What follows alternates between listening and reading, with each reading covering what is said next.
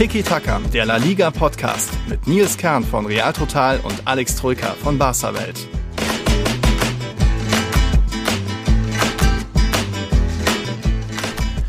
Kleine Planänderung, liebe Leute. Das hier ist nicht wie angekündigt unsere große Saisonabschlussfolge mit den Tiki-Taka Awards, Team of the Season und so weiter. Nein, am Wochenende ist ja noch was passiert, speziell um einen Namen, der hier nicht mehr genannt werden darf. Dazu später mehr, aber einen Namen, den traue ich mich noch auszusprechen. Das ist der Name von Alex Troika. Moin. Moin, servus. Hola, servus. Servus. Äh, Saison vorbei. Ja. Offiziell. Aber wir stehen natürlich noch unter dem Eindruck, nicht nur des letzten Spieltags, du stehst natürlich unter einem ganz anderen Eindruck, Mhm. nämlich einer, tja, Transferabsage. Die wird natürlich ähm, weitreichend besprochen. Also Kylian Mbappé ist natürlich das große Thema. Nils Kern spürt Schmerzen im Herzen, in der Brust. ähm, über den werden wir natürlich sprechen, über die Personalie. Und was gestern Abend so passiert ist, viel war es ja eh nicht La Liga, fast alle Entscheidungen waren ja getroffen, aber der Abstiegskampf hatte es richtig in sich. Genau. Ähm, ich weiß gar nicht, wollen wir damit anfangen oder willst du? Ja, Allge- du willst ja mal mit was. genau, du willst ja allgemeines bestimmt wieder loswerden wie immer. Gemütlichen erstmal fangen wir an. Erstmal müssen wir noch zwei neue Patrons begrüßen. Das ist Philipp Madridista, ja, was der wohl für ein Fan ist, ist offensichtlich. Und auch noch Jonathan hat sich angemeldet, der ist wiederum Barca-Fan. Also herzlich willkommen in die Runde da. Uns Bienvenido. haben- Bienvenidos, genau. Wir uns haben geschrieben Maurice, Robin, Tom, da kommen ein bisschen Input und Fragen. Aber wir fangen an, wie schon die letzte Folge, mit ein bisschen Lob. Da haben wir eine E-Mail bekommen vom Jürgen. Die ist wohl auch schon ein bisschen alt, haben wir jetzt erst gesehen, sorry. Aber er schreibt uns, ich bin seit langem begeisterter Hörer und freue mich immer wie ein kleines Kind über jede neue Folge. Das klingt schon mal schön. Und er schreibt weiter, ich bin zwar kein Patron, aber würde mich über einen Shoutout freuen. Denn Marcel meinte ja, ihr erinnert euch, liebe Leute, das ist Marcel, der Eintracht-Fan, der jetzt, der auch im Camp Nou oder in Barcelona mit dabei war. Ähm, Jürgen schreibt weiter. Marcel meint ja, dass er seinen Sohn Santiago nennen wird. Mein Sohn kam im Januar auf die Welt und hört auf den Namen Jordi. Zu welchem Lager er gehört, sollte anhand des Namens klar sein. Falls nicht, es handelt sich um den Schutzpatron von Barcelona und Katalonien. Aha, haben wir wieder was gelernt, Alex. Erstmal Ja, Glückwunsch ich, an Jürgen. ich weiß das ja nicht, du hast das gelernt. Echt? Das ist der Schutzpatron ja, natürlich, ja, von... natürlich, Oh, das okay. weiß doch jeder Aha. im Barca-Lager. Aber schöner Name, Mhm. tolle Sache. Ähm, Alles Gute dem Jungen, alles Gute der Mama.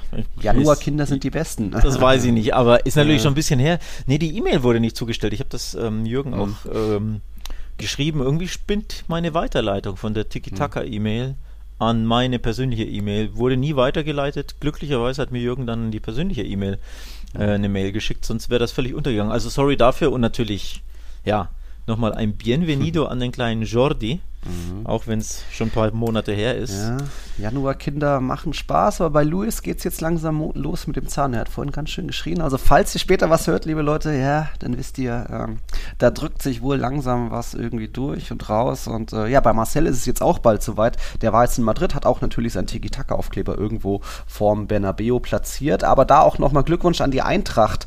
Was ist es? Community. Bei uns ist ja nicht nur Marcel, sondern auch Sarah und Moritz sind Eintracht-Fans, hatten sie uns mal geschrieben. Zum Europa League-Sieg war ja dann doch irgendwie eine schöne Sache. Auch wenn Sevilla sich dann doch nicht als so, na, wie sagt man, finalwürdig erwiesen hat, das Stadion und so weiter, die Infrastruktur. Ja, krasse Sachen, was da. Also, es war jetzt kein europäischer Cup, aber auf Europä äh, äh, spanischer Cup, aber auf spanischem Terrain. Und was da in Sevilla im Sanchez Pizjuan vorgefallen ist, war richtig hart. Ähm, Es gab schon mit Anpfiff keine Getränke mehr. Ähm, also nichts zu trinken bei 40 bis 30 Ja. Grad. Also ich glaube, da hatte es um 10 Uhr abends noch 32 Grad äh, in Andalusien und die was waren es, 40, 45, 50.000 Fans hatten, zumindest die im Eintracht-Sektor, hatte nichts mehr zu trinken. Die, die Ja. Getränkestände waren geschlossen. Ja. Die haben einfach zugemacht auch. Ähm, auf den Toiletten gab es, glaube ich, auch nichts, weiß ich nicht. Leitung manchmal kaputt. Also ja. katastrophale ähm, ja, Bedingungen. Ich weiß nicht, wer da schuldig ist. Ist es die UEFA? Ist es der Verein FC Sevilla? Ich meine, das ist ja sein Stadion. Muss Mhm. der das arrangieren? Muss die UEFA da das Wasser und das ja. Komische Kiste, ja. Bier ankarren, ich weiß es nicht, aber absolut Katastrophe. Also wirklich ja, furchtbar. Sind die Leute ja auch schon zwei Stunden vor Anstoß im Stadion gewesen, also dann wirklich sechs Stunden im Stadion ohne was zu trinken oder irgendwie ja, Toilettenwasser, keine Ahnung. Katastrophal. Ähm, Polizei hat, glaube ich, ab und zu mal noch was durchgebracht, irgendwie ein paar Fläschchen, aber das sind dann auch so 20 Dinger schnell vergriffen. Also, nee, das war nicht, eigentlich nicht final. Nicht final würdig, nee, furchtbar. Aber ja, im Nachhinein, glaube ich, als Eintracht-Fan. Schwamm drüber. Es wurde ja mit einem historischen Pokalsieg gekrönt. Ja. Von daher Glückwunsch auch an, an unsere Seite. Für mich ja eh der verdiente, würdige mhm. Europa League-Sieger. Denn wer den FC Barcelona rauskegelt, ja, und im Camp Nou gewinnt, der kann ja so viel nicht falsch gemacht haben in der Saison. Ja. Nee, der hat sich das verdient. Das war, ich, ich habe mich auch für die Eintracht äh, persönlich gefreut. War wirklich ein, ein dramatisches Spiel. Ähm, schöne Sache. Also Glückwünsche an dieser, von dieser mhm. Seite nochmal. Ja, das war eine schöne Sache. Ähm, jetzt weiß ich nicht, wie wir weitermachen. Ähm, die Saison jetzt in La Liga ist ja jetzt dann auch beendet. Wir hatten jetzt Sonntagabend die letzten Spiele und da vielleicht ein paar nochmal Vergleichszahlen. Also es waren wie immer 380 Spiele in dieser Saison und wenn wir das ein bisschen vergleichen, diese Saison mit Fans, mit der letzten Saison ohne Fans, da gab es eben, was meinst du, hinsichtlich Heim- und Auswärts ähm, Vorteil? Hat sich das bemerkbar gemacht, dass es da Unterschiede gibt zwischen letzter und dieser Saison oder ist es im Endeffekt irgendwo gleich? Äh, ich glaube schon, dass es bemerkbar macht. Normalerweise ist es ja so 60-40, glaube ich, mittlerweile. Also 60 hm. Prozent der Heimspiele werden gewonnen mit Zuschauern. Ähm, das hatte sich ja ausgependelt ohne Zuschauer während Corona und ich würde sagen, das hat sich jetzt vielleicht nicht genauso wieder zurückgependelt, aber schon wieder eher Richtung, mhm. äh, also roundabout 60, ich weiß jetzt nicht die genaue Prozentzahl, aber ungefähr 60, 40 kann man sich immer merken. Ähm, ich würde schon sagen, ja. Ja, wobei 60, 40 wäre dann gerechnet ohne, ohne Unentschieden. Ja, ja, genau. Noch, also 60 Prozent der Heimspiele werden gewonnen und 40 Prozent ja. werden nicht vom Heimteam gewonnen. Das war jetzt so ja. die simple Rechnung. Ja, und es sind tatsächlich ein paar Heimsiege mehr. 2021 waren es 158 Heimsiege, das sind 41 Prozent aller Spiele. Und jetzt 21, 22 waren es 165 Heimsiege, 43 Prozent immerhin, aber dann eben auf der anderen Seite nur 27 Prozent Auswärtssiege der Auswärtsmannschaften, 104 an der Zahl und vergangene Saison waren das mehr Auswärtssiege mit 113, damals 29 Prozent. Also merkt man schon, die Fans dann doch irgendwo können ein Faktor sein, gar keine Frage, das war irgendwo klar. Nur eben jetzt für den FC Granada, wir gehen direkt zum Abstiegskampf, waren die Fans dann am letzten Spieltag doch kein Faktor. Oder irgendwie hat man das dann, hat es dann nicht sollen sein. Wir haben ja noch in der letzten Folge gesprochen, wer wird es jetzt? Granada spielt zu Hause Vorteil und die anderen Cadiz und eben, äh, wer war es noch? Äh, Mallorca auswärts. Ich glaube, du hattest ja getippt auf Mallorca steigt ab. Ich hatte noch gesagt, nee, ich glaube, Granada verbockt das. Ja, bei mir war Wunschdenken ein bisschen dabei. Ja. Ähm, also ich muss dazu sagen, ich hätte und da habe ich mich im Nachhinein natürlich geirrt. Ich hätte gedacht, Granada wird am ehesten gewinnen, weil sie einfach das Heimspiel haben. Also zum ja. einen, alle drei Mannschaften haben gegen Mannschaften gespielt, für die es um nichts mehr geht, aus dem Mittelfeld mhm. der Tabelle. Also so gesehen da Gleichstandner. Keiner hatte einen monsterschweren mhm. Gegner wie, weiß ich nicht, im Camp Nou oder bei Athletic ja. oder so, sondern alle gegen Teams, für die es um nichts mehr geht, nämlich ähm, Espanyol, Osasuna, äh, und Alaves, die Alaves. abgestiegen waren. So. Ja. Aber dann dachte ich mir, Granada hat das Heimspiel. Das heißt, das ist ja trotzdem auf dem Papier, wir haben gerade die Heimbilanz angesprochen oder angerissen, ist das trotzdem das vermeintlich leichteste Spiel, weil du einfach ein Heimspiel hast gegen eine Mannschaft, für die es um nichts mehr geht. Die anderen müssen auch erstmal auswärts gewinnen und ja, gerade Abstiegskandidaten tun sich ja in der Fremde noch viel mehr schwer als generell mhm. irgendwelche Mannschaften. Also auch äh, Top-Teams tun sich ja mitunter mal schwer. Atletico ist jetzt auch nicht prickelnd auswärts. Barca hat irgendwie monatelang mhm. auswärts nicht gewonnen unter Kuman. Aber Abstiegskandidaten haben es ja enorm schwer, auswärts zu gewinnen. Deswegen dachte ich mir, am ehesten wird Granada sein Spiel gewinnen. Und bei mir war dann natürlich Wunschdenken dabei, dass Cadiz das Ding gewinnt, weil Alaves ja eh schon abgestiegen sind, sprich mhm. die, die Köpfe hängen. Und Mallorca, ja, hm. Tja, da dachte ich mir, dann bleibt halt Mallorca auf der Strecke. Dass jetzt aber just beide Auswärtsteams gewinnen und das Heimteam, nämlich Granada, ja. zu Hause nicht gewinnt. Tja, ja. das ist ein Twist. Das ist ein Twist. Und dabei waren natürlich die Chancen da. Tragischer Held natürlich Roche Molina, der 40-Jährige, der, einen Elfmeter verschossen hat in der 75. Minute. Dann auch noch in der Nachspielzeit, ich glaube, Carlos Backer noch irgendwie Aluminium getroffen. Also Granada hat schon gar nicht so viel falsch gemacht. Und ja, aber einfach, sie hätten einfach noch gewinnen müssen. Und so sind sie wirklich von Platz 16 noch auf 18 durchgerutscht, weil die anderen beiden gewonnen haben, wurden dadurch überholt. Das ist schon echt verrückt, weil Aitor Karanka hatte ja auch eigentlich einen guten, guten Job gemacht, ist jetzt sechs Spiele im Amt gewesen, nachdem er äh, Moreno ersetzt hat, hat da neun Punkte geholt, unter anderem das 0-0 äh, bei Atletico, was ja auch nicht so selbstverständlich ist. Einige Tore eigentlich auch geschossen, dieses 6 zu 2 gab es unter ihm, aber jetzt irgendwie trotzdem nur ein Spiel verloren auch. Trotzdem muss da Granada auf einmal noch äh, am letzten Spieltag nach unten den, den Gang in die Sekunde angeben. Die waren in dieser Saison nur fünfmal auf einem ja, Abstiegsplatz ja. und das auch nie 19. oder 20. Das ist, das ist schon richtig bitter. Richtig, also, richtig bitter. Ein Spiel hat er, du hast es gerade gesagt, nur verloren. Mhm. Ähm, also richtig guten Job gemacht. Im Nachhinein muss ich sagen, naja, Vielleicht hätten sie ein paar Spiele ja. vorher den Trainer wechseln ja, müssen. Ne? Denn der Trainerwechseleffekt, das ist ja das Krasse. Er kam ja überall zu tra zum Tragen. Bei Cardis, Trainerwechsel, mhm. Und sie haben äh, mit Sergio die, die Klasse gehalten. Ähm, ja. Da hat es also super funktioniert. Der hat von ach, Sergio González, Cardis Coach, von 18 mhm. Spielen nur 5 verloren. Carranca ja. hast du gerade genannt, nur ein Spiel verloren. Und Javier Aguirre hat ja auch mit, mit mhm. Mallorca die Klasse gehalten und hat, glaube ich, drei von, wie viel waren es? Äh, nee, vier von neun hat er nur verloren, mhm. wenn ich mich nicht täusche. Also auch für ja. ein, nochmal, das sind Abstiegskandidaten, das ja, sind genau. richtig, richtig, richtig gute Bilanzen für so dermaßen eine ja, Schlusslichtler Abstiegskandidaten, Kandidaten, dass es da Ghana da erwischt. Du hast es ja gesagt. Ja. Super bitter, nur an fünf Spieltagen überhaupt 18. gewesen. Nie 19., nie mhm. 20., auch nie länger als zwei Spieltage am, am. Stück. Also Spieltag 6 und 7 waren sie 18., Spieltag 33, ja. 34 war Granada 18., dann wieder über den Strich und jetzt just am letzten Spieltag. Mhm. Das ist einer der bittersten Abstiege, glaube ich, die's, die du so erleiden kannst. Mit verschossenem Elfmeter, mit Top-Chance, also eine Kopfballchance hat er ja auch noch. Stimmt, Molina. Ähm, mhm. Molina und dann eben äh, so, einen, so einen Lattenstreifer. Und sie, sie haben ja angegriffen, sie haben alles probiert. Also es, das Tor lag auch in der Luft irgendwo. Es war, es kann ja. nicht knapper und bitterer sein, glaube ich. Ja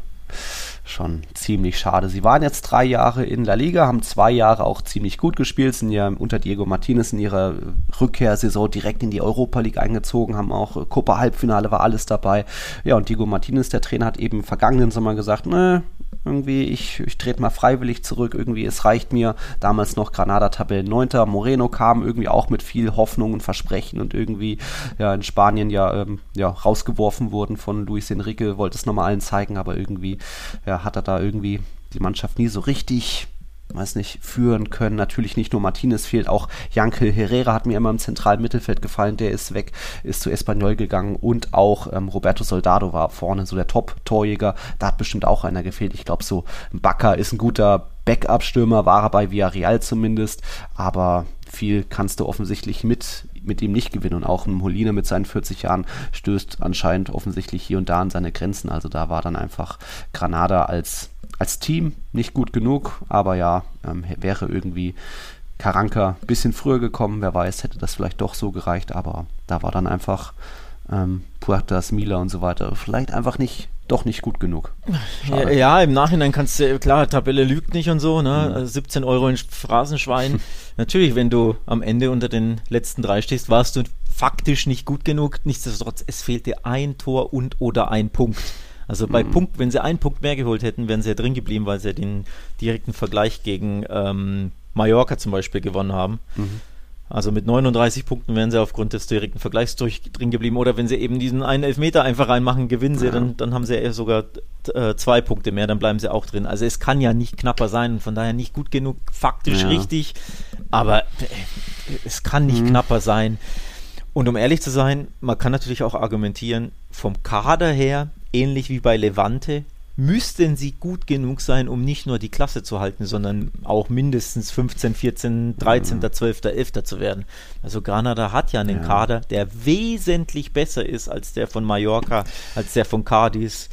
Ähm, auch, ja. auch, als der von, von Rayo beispielsweise, du kannst auch argumentieren, als der von Osasuna vielleicht. Also ich finde den, den Granada-Kader wirklich gut und mhm. da muss mehr drin sein als äh, ja, nicht nur der mhm. Nichtabstieg, sondern eigentlich, du musst eigentlich locker vor, zumindest vor Mallorca musst du schon ein paar Punkte landen. Also das war auch zu wenig rausgeholt.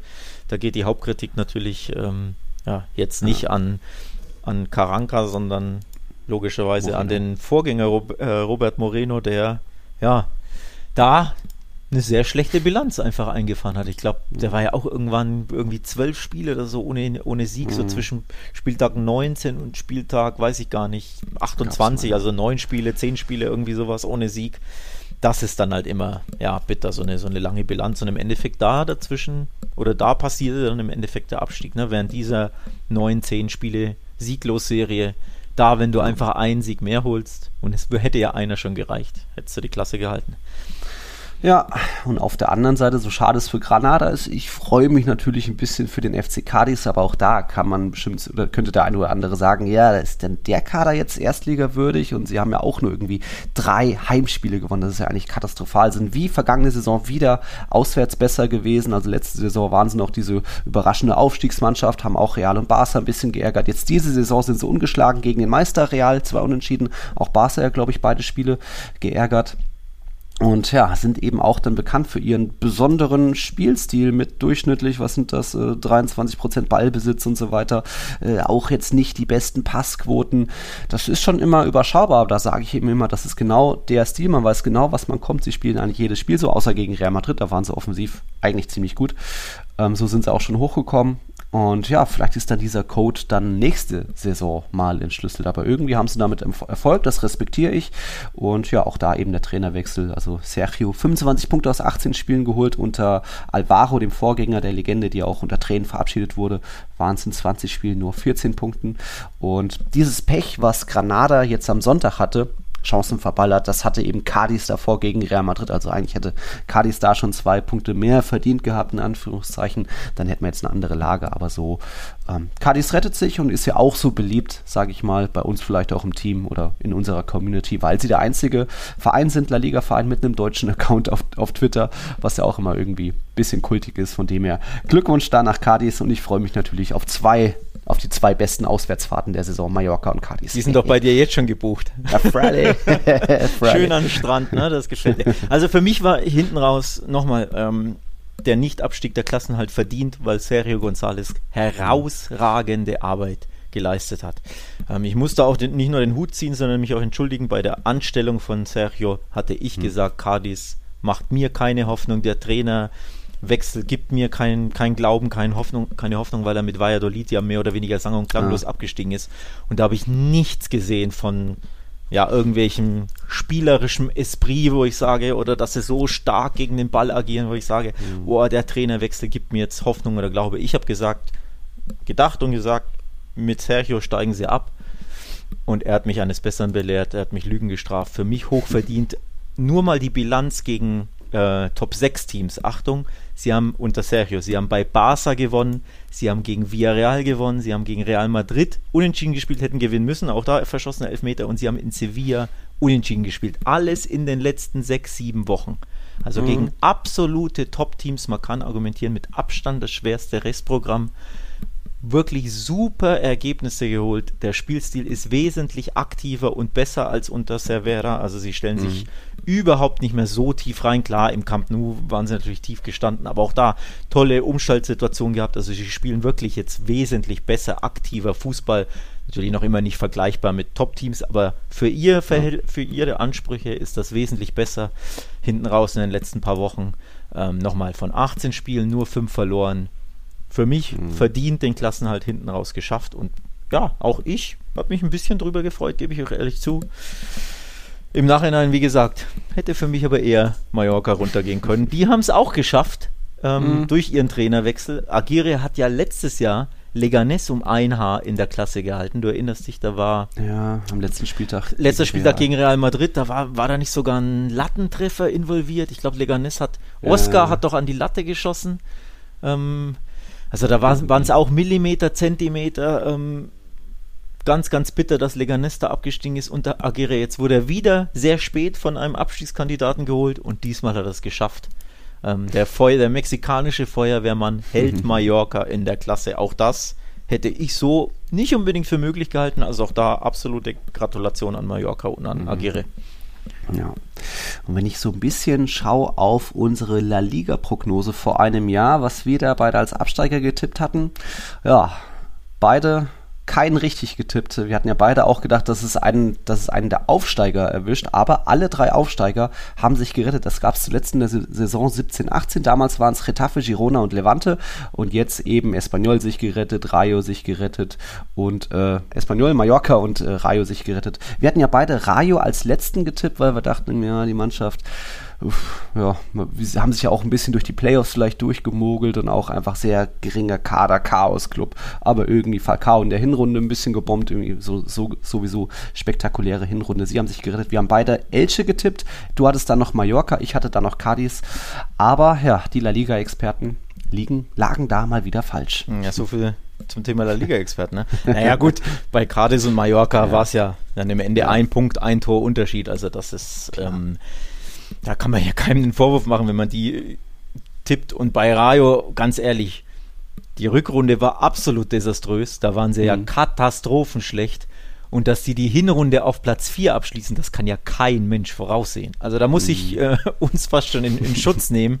Ähm, ja. das, das, kannst du ja nicht tippen. So, dass, dass Rayo so eine, so eine Hinrunde spielt. Oder Sechster waren sie, glaube ich, nach der Hinrunde. An Weihnachten waren sie, ähm, waren sie ja Vierter. Ja, Sechster, ähm, in genau. der Rückrunde sind sie die schlechteste Mannschaft La Ligas ja, gewesen. Boah. Mit zwei Siegen in 19 Spielen. Also die Rückrunde ist ja, wenn man es übereinander legt, ne, haben sie klar in der einen mhm. Hinrunde komplett überperformt, in der Rückrunde auch noch enttäuscht, aber so in der Mitte liegt ja die Wahrheit. Ja. Und ja, man kann dann schon verstehen, warum wir sie als Absteiger getippt haben, wenn man, wenn man guckt, dass ja, ja. trotzdem nur mit vier Pünktchen, trotz grandioser Hinrunde, gerade mal mit vier Pünktchen ähm, Vorsprung vor Granada den, den Nicht-Abstieg geschafft haben, also den Klassenerhalt. Aber es reicht und da fast ein bisschen überraschend. Äh, man hat mit, also dass jetzt der Verein mit Andoni Iraola verlängern wollen würde, überrascht mich jetzt nicht. Ist ja der jüngste Trainer mit 39 Jährchen, aber auch, dass er auch da sagt, ja, doch, mache ich nochmal. Also, sie haben da jetzt nochmal ein Jahr dran gesetzt, bis 23 verlängert. Da bin ich dann schon gespannt, weil natürlich die Mannschaft in der Rückrunde komplett stagniert und einfach, ja, wie du sagst, die schlechteste Mannschaft, 12 Punkte in 19 Rückrundenspielen geholt hat. Dass der sich das jetzt nochmal anholt, so viel, ist ja jetzt nicht so, dass Rayo jetzt so viel finanzielle Mittel bekommt und irgendwie da nochmal groß angreifen kann auf dem Transfermarkt. Also, Mal schauen. Mal schauen. Ähm, was hm. für Spanien aber nicht ungewöhnlich ist, dass Trainer Einjahresverträge bekommen bei ja. so kleinen Vereinen. Ja, das ist ja schon ein bisschen, also wenn man das auf Deutschland überträgt, stell dir vor, äh, St. Pauli steigt auf, ist ja meistens ne, das Musterbeispiel für die Vereine sind vergleichbar. St. Pauli steigt überraschend auf über die Playoffs, hält dann sofort die Klasse und ist am 18. Spieltag auf Rang 4. Hm. Die würden ihrem Trainer einen 8-Jahres-Vertrag geben. Ja. So, was ist in Spanien der Fall? Der Vertrag läuft aus jetzt im Sommer und dann sagen sie, ja, verlängern wir mal um ein Jahr. Also das ist eigentlich unvorstellbar auf Deutschland, dass, dass so jemand, der so grandiose Arbeit macht, auch wenn natürlich mhm. dann die Rückrunde schwach war, aber dass er nur einen Einjahresvertrag A bekommt und B unterschreibt, das ist einfach sehr, sehr ungewöhnlich. Ne? Mhm. Ähm, das ist ein bisschen auch typisch spanisch, aber als aus Trainersicht kannst du es natürlich verstehen. Er spielt jetzt noch eine Saison als Erstligacoach und dann wird man ja sehen, welcher bessere, größere Erstligist mit mehr Ambitionen und mehr Kohle ihn ja. vielleicht dann abwirbt, wenn es für Rayo ja vielleicht dann doch runtergeht. Mhm. Kann er dann den Verein verlassen? Also aus, aus Trainersicht verstehe ich das schon. Man weiß natürlich nicht, hat er vielleicht schon Angebote von, weiß ich nicht, vom Athletikclub. Das könnte ich mir beispielsweise ja. super gut vorstellen. Ne? Genau. Er, er war ja Ex-Spieler beim Athletikclub ja. aus Bilbao. Mit Marcelino geht es jetzt vielleicht zu Ende. Das mhm. würde schon irgendwo Sinn machen, dass er entweder jetzt im Sommer, spätestens aber nächsten, nächste Saison ja dass er dann zurück zum Athletikclub geht und ja, da übernimmt. Das ist fast schon ein bisschen vorgeschrieben, glaube ich. Also ja, also das war für mich eigentlich eine wahrscheinlichere, wahrscheinlichere Variante, als dass der jetzt noch verlängert. Aber gut, äh, er ist ja da ein bisschen so die Trainer-Nachwuchshoffnung in Spanien. Jetzt nicht der neue Nagelsmann, der da direkte große Erfolge feiern wird, aber schon einer, der einfach mutig spielen lässt nach vorne, der da irgendwie ein bisschen frech vielleicht auch die Mannschaft spielen lässt. Das war in der Hinrunde sensationell. Ich war in Vallecas ein bisschen vor Ort. Ähm, das waren einfach immer Festspiele. Keiner konnte glauben, dass Falcao plötzlich da ist und knipsen irgendwie die Mannschaft einfach immer angerannt. Die wussten, sie kassieren vielleicht auch ein, zwei, aber sie machen immer noch ein, zwei mehr. Also das war beeindruckend. Ging in der Rückrunde dann vorbei. Und ja, mal schauen, wie lange er sich da halten kann. Sonst noch Abstiegskampf haben wir jetzt, glaub, erstmal nichts, ne? Dann gehen wir zu der anderen Entscheidung, die wir an diesem letzten Spieltag noch haben. Da ging es dann noch sie. um Platz, Platz 7. Und wenn ich da auch nochmal schaue, was wir vor einem Jahr getippt hatten, erstmal, äh, wir hatten beide Betis und Real Sociedad in der Abschlusstabelle als Europa League-Teilnehmer. Ich immerhin die Reihenfolge richtig, Betis vor Real Sociedad, du umgedreht. Aber du hattest dann Villarreal auf Platz 7. Ich hatte das Celta Vigo sogar, die sind jetzt am Ende Elfter geworden. Hm, auch wenn Jago Aspas wieder eine starke Saison gespielt hat, egal. Villarreal hat sich doch noch hingerettet und da ein bisschen Geschichte geschrieben. Es war jetzt der erste Sieg im Camp Nou seit 2008. Emery, Una Emery hat 13 Mal mit allen möglichen Vereinen im Camp Nou gespielt, nie gewonnen und jetzt eben das erste Mal dort gewonnen und Barca hatte, war bisher Villarreal der Lieblingsgegner. Also sie waren jetzt 27 Spiele ungeschlagen gegen Villarreal. Das ist die historisch größte Serie ever von Barca gegen irgendeinen Gegner. Ja, das musste dann wohl jetzt am letzten Spieltag mal sein, dass die Serie reißt. Also da, Villarreal rettet sich auf Platz 7. Ja, hätte ich so auch nicht gedacht, um ehrlich zu sein. Ja. Ähm, weil ich ahn, also ich habe ja auf Barca getippt und ich habe ja dann hinten raus bei Athletik gegen Sevilla unentschieden getippt. Und mhm. das hätte ja dazu geführt, dass dann der Athletikclub aus Bilbao siebter wird. Ähm, ich hätte gedacht, dass Barca im, also zum einen, dass Villarreal vielleicht gar nicht so Bock hat auf die Conference League ähm, sie haben jetzt Champions League gespielt, waren im Halbfinale, dann ist ja das ja. Mindestziel ja eigentlich die Europa League gewesen. Die haben sie verpasst gegen Real Sociedad im K.O.-Endspiel am 37. Ja. Spieltag. Deswegen dachte ich mir, boah, die sind jetzt vielleicht so, da hängen die Köpfe die Saison ist dann hinten raus ja schon vielleicht ein bisschen enttäuschend. Also die der Ligasaison, ne? nicht die internationale, mhm. aber nur Platz 7 ist ja trotzdem für Villarreal eine Enttäuschung. Das muss man ja mhm. so ohne Wenn und Aber sagen. Der, die, das Ziel ist ja immer quasi optimalerweise Vierter zu werden und wenn nicht, dann zumindest Fünfter oder Sechster. Mhm. Da ist Siebter werden enttäuschend, vor allem wenn du bedenkst, dass sie elf Punkte Rückstand haben auf Rang 4. Das ist schon auch ziemlich viel auf Sevilla. Oh ja. Und deswegen dachte ich mir, boah, vielleicht haben die gar nicht so Bock auf Conference League. Ne? Ist ja nur der drittklassige mhm. europäische Wettbewerb und äh, der Athletikclub aus Bilbao wird aber dafür brennen, endlich wieder international zu spielen. Und Sevilla hat ja auch nicht so Bock seit Wochen und dann holen die halt den einen Punkt und Barca hat Lust, sich vernünftig zu verabschieden. Im Camp Nou gibt es halt einen Sieg. Das war's mhm. so. Jo, aber irgendwie die Rechnung jo. ohne das recht wankelmütige Barca gemacht. Ah. Die mal wieder ja, irgendwie passend zu der, zu der Saison einen Auftritt hingelegt haben, der so schlecht nicht war, um ehrlich zu sein, ja. aber auch nicht wieder mal nicht gut genug war, vor allem nicht entschlossen genug vor dem Tor. Und ja. am Ende gab es dann wieder eine Niederlage zu null. Fünfte ja. Heimniederlage für Barca. Und das, äh, ai, absolut berechtigt, ah. ai, Ich glaube, es gab seit 20 oder 30 Jahren nicht mehr so viele oder 40 Jahren. Ich habe die heftig. Zahl nicht mehr im Kopf, also schon, schon wirklich heftig. Vor allem aber erinnerte es irgendwo stark an die Auftritte beispielsweise gegen Cadiz und gegen Rayo. Beides waren ja 0 zu 1 Niederlagen. Bei beiden mhm. war Barca optisch überlegen, hatte einen mhm. höheren XG und wenn sie am Ende 1-0 oder 2-1 gewinnen, sagt jeder, ja, passt, naja. verdient, ist okay, so Leistung hat gepasst. Aber irgendwie so geraten sie jeweils in Rückstand und dann verlieren sie das Selbstbewusstsein, was ja logischerweise nach einer enttäuschenden Saison auch nicht so da sein kann, mhm. verlieren den Faden und dann haben sie kaum noch Chancen und dann plätschert es vor sich hin und sie sind so bemüht, na, das typische wie in der Schule, er war stets bemüht, ja, das trifft mhm. auf Barca zu, erneut gegen Villarreal, traf auch gegen Cadiz zu, traf auch gegen Villarreal zu, aber es reicht dann irgendwo nicht, du bist nicht voll entschlossen, du hast nicht die voll größten Chancen. Ja, und der Gegner kann natürlich auch ein bisschen Fußball spielen. Ne? Also Viral ist ja auch nicht ganz so schlecht. Und wenn du ihn dann noch zum Tore schießen einlädst, wie Adama Traoré vor dem 0 zu 2, ey, Leute. Das war ein starker Assist.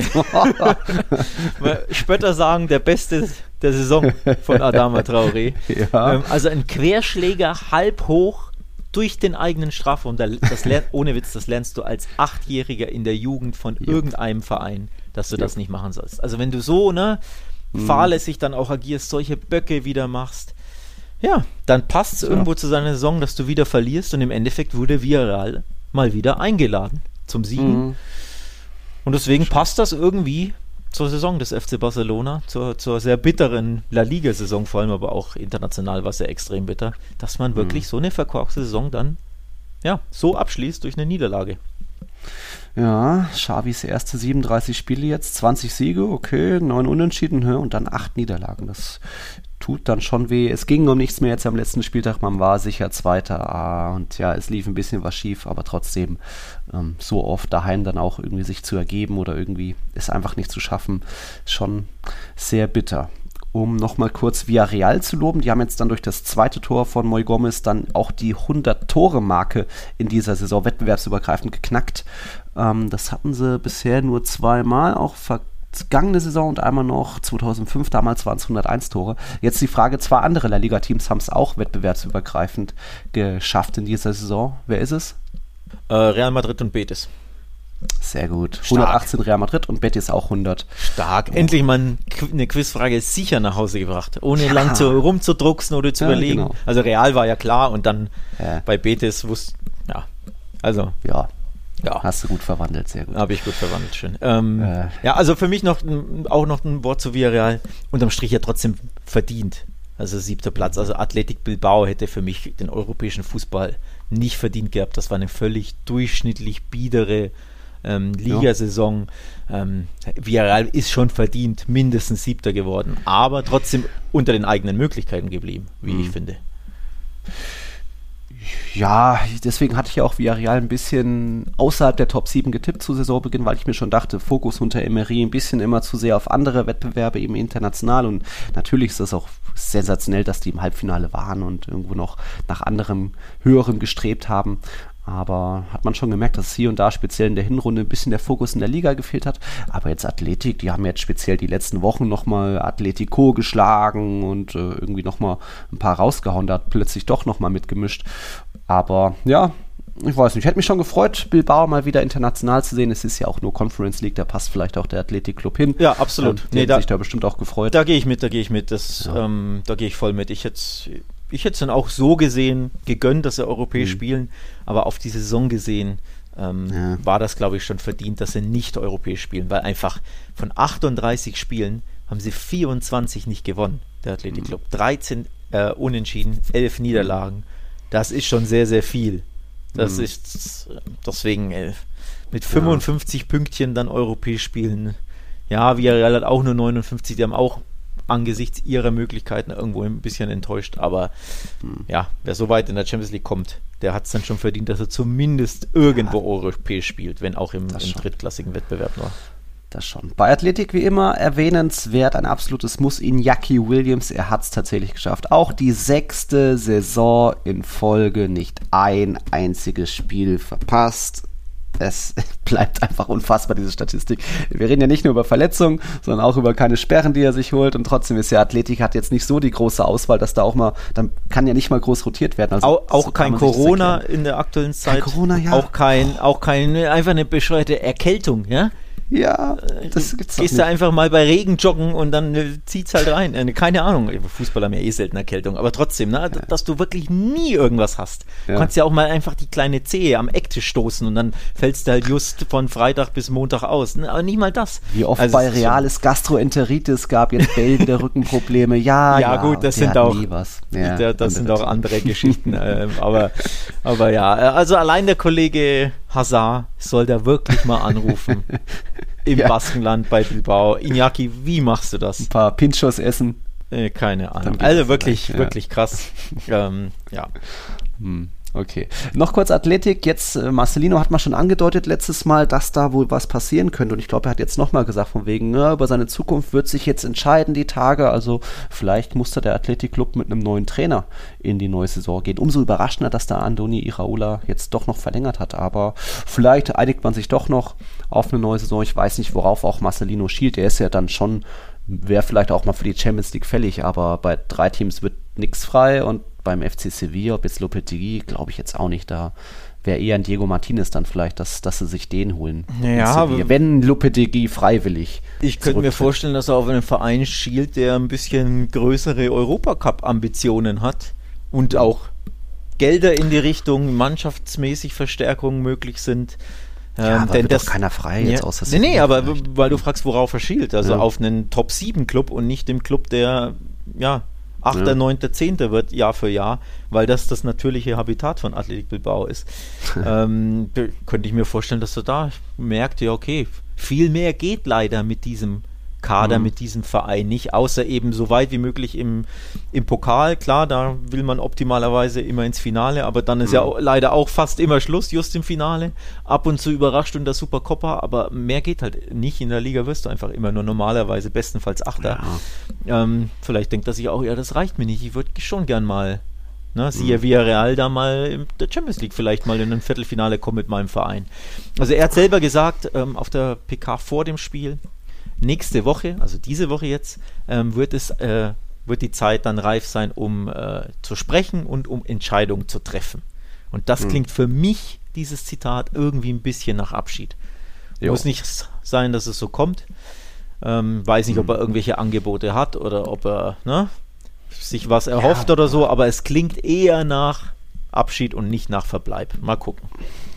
Es bleibt trotzdem für, also du hast recht, ja, er hat ein großes Format, ist für mich auch ein Top-Trainer, der müsste schon international spielen, aber trotzdem war jetzt die Athletik-Saison keine langweilige, die waren ja auch im Copa-Halbfinale, da fast Finale noch gegen Valencia halt gescheitert, Super-Copa-Finale, auch davor die Saison, als Marcelino dann im Winter kam, waren dann auch noch irgendwie zwei Endspiele, ähm, ist jetzt nicht so, dass denen da langweilig wird, aber hm, ich kann mir einfach nicht vorstellen, dass wenn wir jetzt so die Top 9 Teams anschauen, wo irgendwie international was gehen könnte, neunter wäre Valencia, da wird er bestimmt nicht zurückkehren wollen. Real Sociedad Alguacil wird bestimmt weitermachen und wenn nicht, dann kommt da Xabi Alonso hoch. Betis macht natürlich Pellegrini weiter, Atleti Barca wird nichts passieren, Real sowieso nicht. FC Sevilla gehen wir jetzt dahin, hat man auch schon angedeutet, ich glaube, Monchi will schon weitermachen mit Lopetegui, aber er sieht vielleicht selbst an irgendwie, kommt er auch nicht weiter, also ein bisschen ähnlich wie Marcelino ähm, ist vielleicht auch manchmal zu emotional dabei, holt nicht das Maximum raus aus dem Kader, aus einem sehr guten Kader eigentlich. Ähm, es ist ja trotzdem eine tolle Saison, 70 Punkte aber es wäre trotzdem irgendwie mehr möglich gewesen. Man hat die beste Abwehr, 30 Gegentore. Das hat zuletzt war Sevilla die beste Abwehr der Liga, das war 1951. Da schon mal spektakulär. Bono ist jetzt, hat die Zamora-Trophäe gewonnen, also man hat den besten Torhüter mit den im Schnitt wenigsten Gegentoren. Darum geht's. Der kassiert nur alle 116 Minuten Gegentor. Thibaut Courtois ist der Zweite mit 112. Ähm, das hatte Sevilla noch nie den besten Torhüter. Also es gibt schon gute Dinge, wo man auch weiter drauf aufbauen kann. Aber ich glaube einfach, Lopetegui ist vielleicht auch ein bisschen, ja, genervt. Jetzt gab es Pfiffe zuletzt, wenig Siege in der, im letzten Schlussdrittel, da ein bisschen die Puste ausgegangen, dass vielleicht da dann eher noch was passiert, dass wir vielleicht Marcelino oder Diego Martinez, das wäre, glaube ich, eher mein Kandidat, der jetzt seit einem Jahr frei ist. Und ja gut, wir, wir gucken jetzt natürlich nur auf Spanien aus Sicht Marcelinos. Mhm. Du weißt ja nicht, hat er ein Angebot von einem ah, englischen Club oder so, okay, keine ja. Ahnung, oder lockt ihn die Wüste mit Abermillionen Angehalt, weiß ich ja nicht, ne? können mhm. wir ja nicht einschätzen, sollte man nicht ausschließen, keine Ahnung. Spanische Trainer sind ja auch mal ganz beliebt in England, das stimmt. Nicht nur in England, äh, mhm. wie gesagt, in der Wüste, in China, ich habe mhm. keine Ahnung, ähm, gibt es keine Be Gerüchte, aber ich will es nur in den Raum stellen, man weiß es ja nicht. Wir werden abwarten, wie gesagt, seine, seine Aussage ist recht eindeutig, dass er offenbar mhm. nicht so super happy ist, darüber da zu bleiben. Oder dass er andeutet, dass er sich über vorstellen könnte, ja, aus Bilbao wegzugehen. Man muss es abwarten, man muss auch abwarten, was, was in Sevilla passiert. Ich könnte mir vorstellen, dass, dass man sich da trennt in beiderseitigem Einvernehmen, wie es dann immer so mhm. schön heißt, von Lopetegui.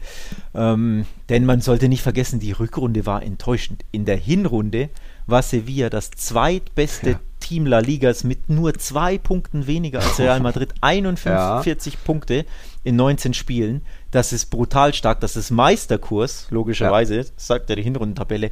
Rückrundentabelle war Sevilla siebtbester. Also bester kann man ja fast nicht sagen. Ne? Das ist eine Enttäuschung einfach. Conference League. Ja. Ähm, da hatte man, wie viel sind es? 14 Punkte Rückstand auf Real Madrid auf die, also mhm. Real war in Hinrunde und Rückrunde die beste Mannschaft Spaniens. Also die Rückrunde ist halt meistens das, was hängen bleibt. Und hängen mhm. bleibt dann eben auch das Enttäuschende aus in der Champions League Vorrunden aus. Nicht mal Achtelfinale oder Viertelfinale, Vorrunden aus. In der Europa League ist man an West Ham gescheitert. Ja, ein sehr schwerer Gegner, ist ja auch äh, Top-7-Team äh, in mhm. England. Aber auch das war sehr, sehr enttäuschend. Da ist man sehr früh raus. Ich meine, im Achtelfinale war es. Das war keine so prickelnde Saison im Nachhinein. Vierter mhm. ist das absolute Minimalziel. Das hat man erreicht, aber mehr eben auch nicht aus Sevilla-Sicht. Man wurde nur Siebter mit 16 mhm. Punkten Rückstand hinter Real Madrid, obwohl man an Spieltag, weiß ich gar nicht, 22 noch auf Augenhöhe war.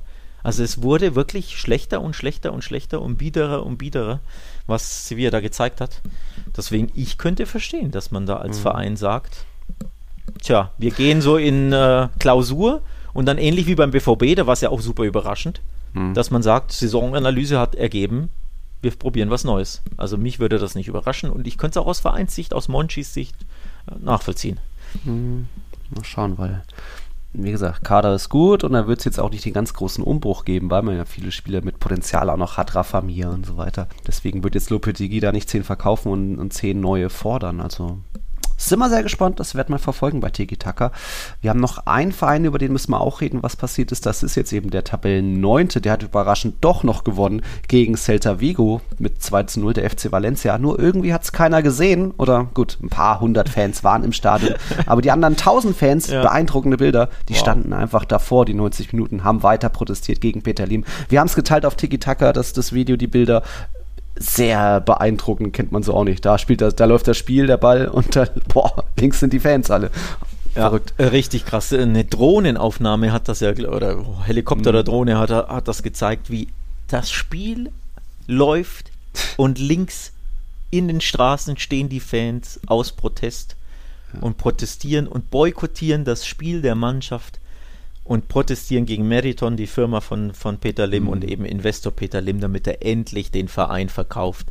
Ähm, also die Proteste von Valencia begleiten uns ja jetzt seit keine Ahnung wie mhm. vielen Jahren, aber das ist somit der beeindruckendste ähm, aufgrund der Bilder, die, die so ja. stark sind, die so, wow, also wirklich ge absolute Gänsehautbilder. Schaut es euch nochmal an auf, auf unserem Twitter-Account. Ähm, wow. Nur bringen wird es, glaube ich, nichts, weil das dem Peter Lim einfach völlig scheißegal ist. Ähm, das ist, der macht, was er will. Das ist wirklich, ja. ne? hat sein Spielzeug. Er wird jetzt wieder übrigens äh, Spieler verkaufen im Sommer. Ja. Da wird es wieder einen Ausverkauf geben. Die Rede ist, Gaia wird gehen und Soler mhm. werden gehen, weil beide, glaube ich, ihren Vertrag nicht verlängern wollen, haben nur noch mhm. ein Jahr Vertrag. Sprich, letzte Chance für Valencia Kohle zu, zu kassieren. Ähm, und Anil Murti Letzte Woche hatten, sie, hatten ja. wir es ja besprochen, da gab es Leaks von irgendwelchen Sprachnachrichten oder, oder, oder Unterhaltungen. Meeting wurde aufgenommen. Oder so. Wo er auch sagt, ja, wir brauchen Geld, wir werden verkaufen und wenn ja. Soler nicht verlängert, dann werde ich ihn fertig machen in der Presse. Also das zeigt schon auf, da wird wieder das Chaos ausbrechen im Sommer. Da werden wieder Spieler gegangen werden, verkauft werden, verscherbelt werden.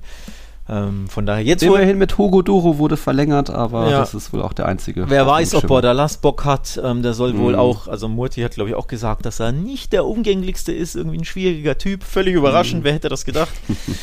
ob der dann Bock hat, dass er die halbe Mannschaft jetzt verliert, vor allem, dass er absolute Stamm- und Schlüsselspieler. Also Soler und Gaia sind ja ne, die ja, beiden Kapitäne, klar. die mit Abstand besten Spieler, in diesen wichtigsten Spieler in der Mannschaft. Wenn du die verlierst, wie sehr Bock hast du dann als Trainer auch? Du willst ja da was aufbauen und nicht quasi ne, ja. Jahr für Jahr einen Umbruch machen müssen. Neunter war jetzt schon hinten raus okayisch. Es wäre mm. mehr drin gewesen, aber jetzt nicht europäisch mehr, sondern vielleicht maximal, naja, dann wären es halt Achter. Mm. Viel besser wird das nächstes Jahr auch nicht. Also Neunter ist wahrscheinlich höchste der Gefühle, wenn sie nächstes Jahr Spieler verkaufen. Von daher, ja, wird uns da, glaube ich, in Valencia noch einiges an Turbulenzen bevorstehen, vor allem wenn die Fans dann erneut protestieren, wenn beispielsweise Gaia Vereinslegende Kapitän Tja. geht, wenn Soler gehen sollte. Da wird es wieder rund gehen in Valencia. Also. Ja, aber das vor zwei Jahren äh, mit den Abgängen von, von Parejo, von Ferran Torres und so weiter, hat Peter Lim auch nicht gejuckt. Ihr kennt immer noch die berühmte Story von Peter Lims Tochter, glaube ich. Das ist unser Club, wir können damit machen, was sie wollen. Das zeigen sie Jahr für Jahr eindrucksvoll, wo, wobei jetzt Sommer 21 war vergleichsweise ruhig, aber es wird wieder Action geben. Jetzt gibt es auch wieder neue Diskussionen um das neue Mestalla, ob es jetzt doch irgendwie weitergeht bis 24 Fertigstellung. Also ja, über Valencia wird man noch das eine oder andere Mal wohl berichten müssen. Dann ähm, kommen wir doch langsam mal zum Meister, oder?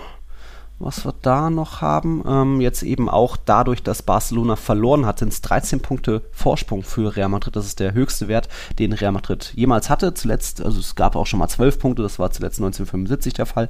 Aber jetzt eben dadurch, dass Barca verloren hat, da auch ein bisschen Geschichte geschrieben. Es ist eine verrückte Saison. Wir hatten ja beide Atletico als Titelverteidigung getippt, aber irgendwie Real Madrid war dann doch ja einfach besser, weil Vinicius einen Riesensprung gemacht hat, weil Carlo Ancelotti irgendwie das Feuer neu entfacht hat, weil, weil er auch die Balance hinbekommen hat zwischen Defensive und Offensive. Man hat ja mit 31 Gegentoren nur eins mehr als die beste Defensive mit Sevilla.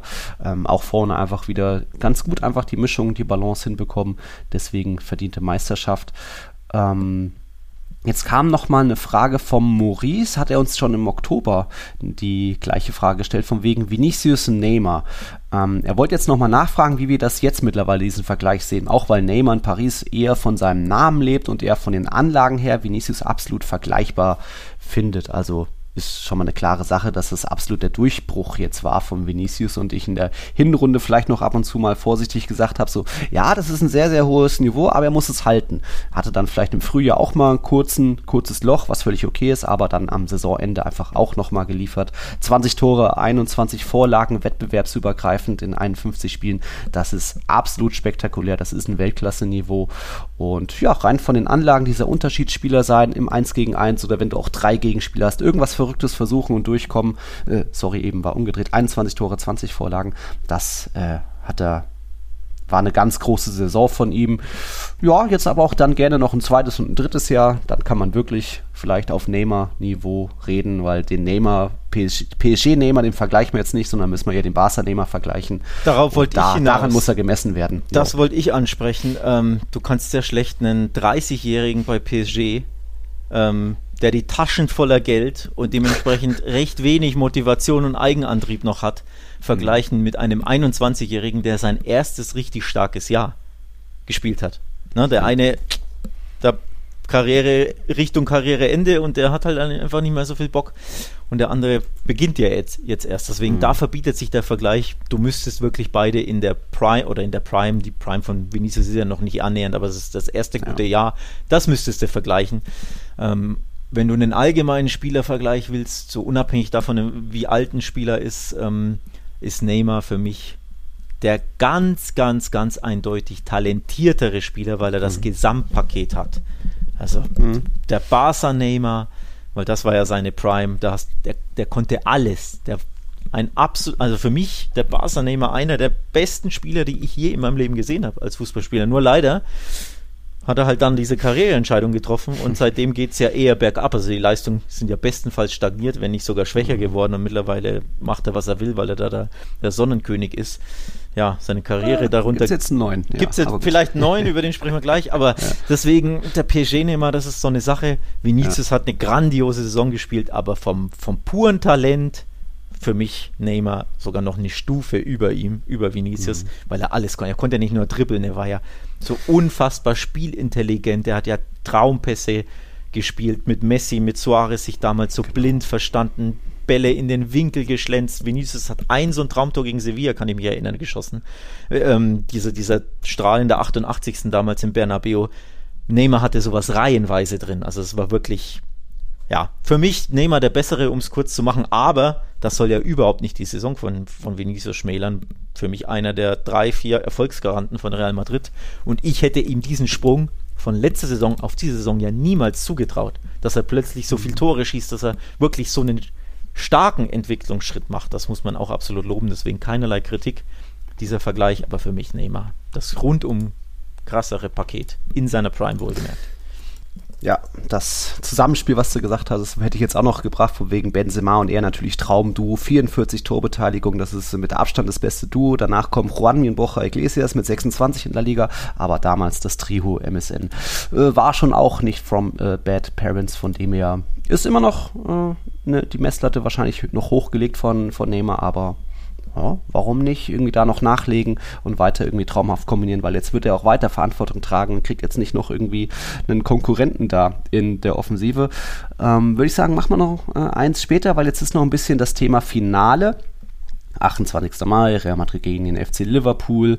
Und da hatte Tom uns auch noch gefragt, von wegen, ihr meintet, oder ich glaube eher ich, dass sich die Real Madrid 11 von selbst alleine aufstellt, ob das auch für Toni Kroos gilt, weil Tom schreibt, alle Remontadas liefen ohne ihn, er wirkte da teilweise überfordert, als er dann ausgewechselt wurde, ging es einfach äh, ja, das ist mir bewusst, aber ich sage eben, ähm, für den Spielanfang, um erstmal auch vielleicht Liverpools Pressing auszuhalten, um einfach erstmal eine ruhige Kugel zu schieben, den Gegner sich ein bisschen dahin zu stellen, wo er kommen soll, sprich Liverpool rückt vielleicht ein bisschen weiter auf, macht, bietet vielleicht doch ein paar Räume an, ähm, ähnlich wie im, was war es dann, Viertelfinale 2021, wo da eben auch diese, dieser eine Traumpass in Vinicius Lauf kam, weil Liverpool zu weit aufgerückt war, da ist ein Toni Kroos mit seiner Erfahrung schon erstmal gut. Und ein Toni Kroos ist in meinen Augen kein Joker, außer vielleicht du, du führst 3-0 und er soll ein bisschen das Spiel verwalten, ja, aber wenn es dann darum geht, noch was zu erzwingen, es ist immer noch unentschieden oder du liegst sogar zurück, dann brauchst du einen Kammerwinger, dann brauchst du einen Rodrigo von der Bank, was glaube ich auch einen psychologischen Effekt hat. Jetzt weiß ganz Europa hat gesehen, was die beiden